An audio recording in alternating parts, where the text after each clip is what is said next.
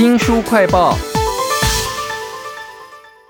疫情当前呐、口罩成了抢手货，还有不孝厂商造假或牟利，甚至有的作家呢集体用了口罩来创作接龙小说。例如说，在口罩里头塞草药，当成了驱邪的法宝啊，或是有人用人皮口罩帮自己美容。这些天马行空的想象呢，都在这本小说《口罩人间志异》当中，为您请到了作者之一星子老师。老师你好。主持人好，听众大家好。这本奇幻小说有好多个奇特的口罩。我刚刚讲到那个口罩可以当驱邪的法宝，其实是因为把草药塞在里头，所以我们在呼吸之间神志清明，就不会被魔鬼诱惑了。那在小说里头还有哪一些很特殊的口罩呢？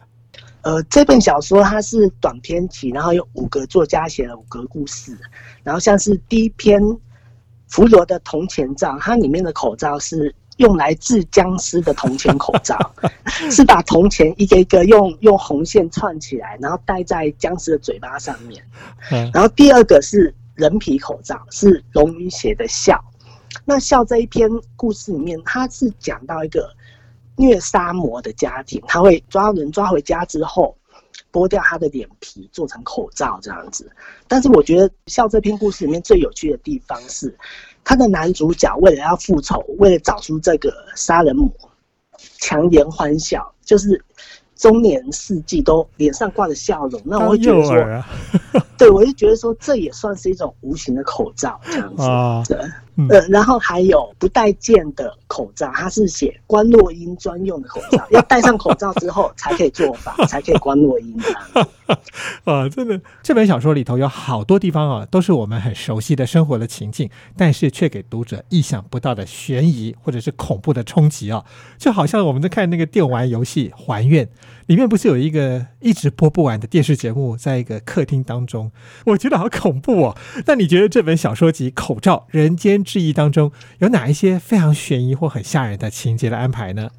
呃，当时出版社给我们的方向是，呃，偏向灵异，偏向奇幻，悬疑的部分还是有一些，例如说，像是路边摊的伊达里面，女主角有点盲症，她看不清楚每个人的脸，在她的眼中，每个人脸上都是戴着口罩，哦，像是有粉红色啊、粉蓝色啊，那不同颜色的口罩代表了那个人当下的心情，伤心、难过，或者是开心、愉快，甚至是谈恋爱这样子。但是有一天，他看到有个陌生的男人，脸上的那个口罩是血红色的，哇，因为他从来没有看过那个颜色的口罩，所以在那个当下，他其实不晓得那个男人他的心境是怎么样子。但是在这本书《人间之异》当中的这一篇伊达哈，其实最让我惊吓的却是，他终于有一天在捷运上面看到一个女子是脸非常的清楚，没有口罩，这会让我毛骨悚然的，不知道后来会发生什么事情啊、这本小说其实结构非常的特别，每一篇都好像写完了，又好像没写完一样，像是有一个剧情是说，戴着口罩的杀人魔竟然在故事最后得手了，虐杀这个受害者的时候，我正要想骂作者说，哎，为什么让这个坏人活到最后啊？结果发现后来还有一篇小说是你写的，把所有前面的线索跟遗憾全部都补齐了。总共有五个作家写了这一本《口罩人间志异》，那你们是怎么分派题材又不会打架呢？当时决定这篇小说，就是我们讨论出使用口罩这个元素之后，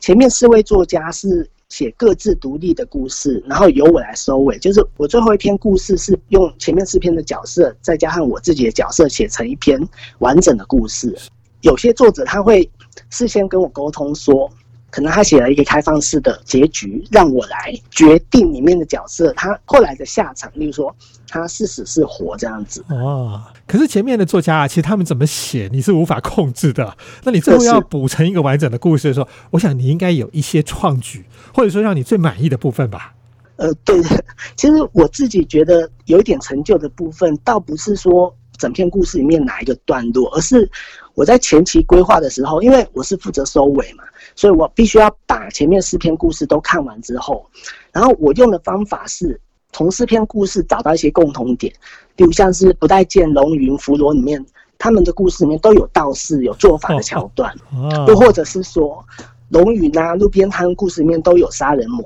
那我就把它当成是同一个杀人魔，然后我再延伸出来说，这个杀人魔他就叫做阿郎，那他为什么杀人？是因为他耳朵里面有个声音叫他做这些事情。这个部分是我觉得比较得意的部分，因为以前我没有这样的经验，以前我都是写写自己的故事。那这次是我第一次写这种接龙的故事，所以他的创作过程跟我以前写的方式会有点不一样。是，其实，在这个口罩人间志异这种接龙小说当中，我有看到好多好特别的角色哦。有一个让我非常有感觉的是一个警察。但他后来变杀人魔喽。这个警察一开始是要追查那个剥皮杀人魔嘛，结果他后来觉得说，哎，恐龙法官判决不正义，所以他最后干脆就来私刑制裁好了，他自己就变成了黑暗的超级英雄。这本《口罩人间志异》里头，像这样子很有深度的角色还蛮多的嘞。呃，其实我看到龙云这篇故事里面的警察这个角色的时候，我自己也觉得蛮有趣的，因为故事里面已经有一个剥皮杀人魔，然后。警察后来也变成杀人魔，这两个杀人魔他有没有不一样的地方？那我自己是觉得有的，所以我试着很努力的，在我故事的收尾的的时候。写出他们两个不同的地方，这样子，你写的非常成功。因为我看到最后，其实非常的感动，就是在正义与不正义之间呢，这种滥杀无辜还是有差别的。除了正义跟牺牲之外啊，其实这本《口罩人间志异》里头还有很多的元素，都让读者读起来非常的过瘾。例如说讲情感的部分，有讲到一对爸爸跟小孩子的故事哦。虽然爸爸为了升学的问题啊，硬逼着小孩子，然后两个人吵架，互相伤害，但到后来呢，爸爸竟然戴着口罩跟面具。让儿子认不出来的时候，跟他做了朋友，无话不谈，打篮球。其实这段写的非常的动容哦，又加上了关落印的情节哦，大家可以去想象后来会怎么发展。那在小说里头还有一个元素超有意思的就是在恐怖的场景里头。好爆笑哦，像是香港的僵尸电影一样。这个僵尸正在追杀人，然后大家在混乱的时候呢，哎，找不到那个朱砂绳去串铜钱哦，竟然把那个铜钱塞在口罩里头，然后趁这个僵尸卡在门缝里头动弹不得的时候，给他戴上口罩，打爆他哦，超爆笑的耶！还有什么样很爆笑的情节呢？其实像是我自己最喜欢里面。张土豆跟张瑞光这一对祖孙，他们的一搭一唱这样子，像是其实我们这一辈作家大部分都是看那个香港电影啊，呃，日本漫画、好莱坞电影长大。我自己是非常喜欢八九零年代的香港电影，然后那个时候其实不管是鬼片还是动作片，都会加入一些那种搞笑、轻松的桥段。那在这本书里面，其实我们不能说是搞笑，因为它可能题材比较偏向沉重嘛，但是。我自己在写的时候，还是会试着放一些比较比较轻松的地方。就是对我来说，这这很像是我们玩那个电玩《恶灵古堡》，它里面被僵尸追杀，但是它会安排一些房间，那个房间是安全的，你走进去，里面可以存弹，有弹药可以补给，在里面你可以松口气。哦，它很像是让读者的那个情绪稍微给他轻放松一下，就是我自己很喜欢这样子的一个方式。在书里面，其实您安排了一段超爆笑的，就是那个僵尸到处去追受害人的时候，突然被他的主子啊召唤回去救他的时候，那个僵尸就在房间里头，房间外面冲进来又冲出去，冲进来又冲出去，一下要救人，一下要杀人，这是超有趣的。这本小说啊，《口罩人间志异》里头啊，有太多元素了，读起来都非常的爽啊。那我个人以小说读者的角度来看，我最喜欢父子情深的那一篇《口罩》了。那不晓得说，星子老师，如果你是读者的话，你会喜欢哪一篇呢？应该说，我们五位作家应该最喜欢的还是自己写的这篇故，因为 因为毕竟相处的时间最久，然后跟里面角色的互动也也最深刻，这样子。是，其实你所写的那篇醒神啊，清醒的醒，然后神智的神，我也非常的喜欢哦。但是我觉得主要是因为布局实在太巧妙了。有没有哪一些什么意境的塑造或人物的塑造，你很得意的部分呢？呃，我自己还是。比较喜欢那个，比如说两个杀人魔最后的对决，然后再到阿兰耳朵里面的声音，因为他是师傅嘛，他跟他徒弟的互动，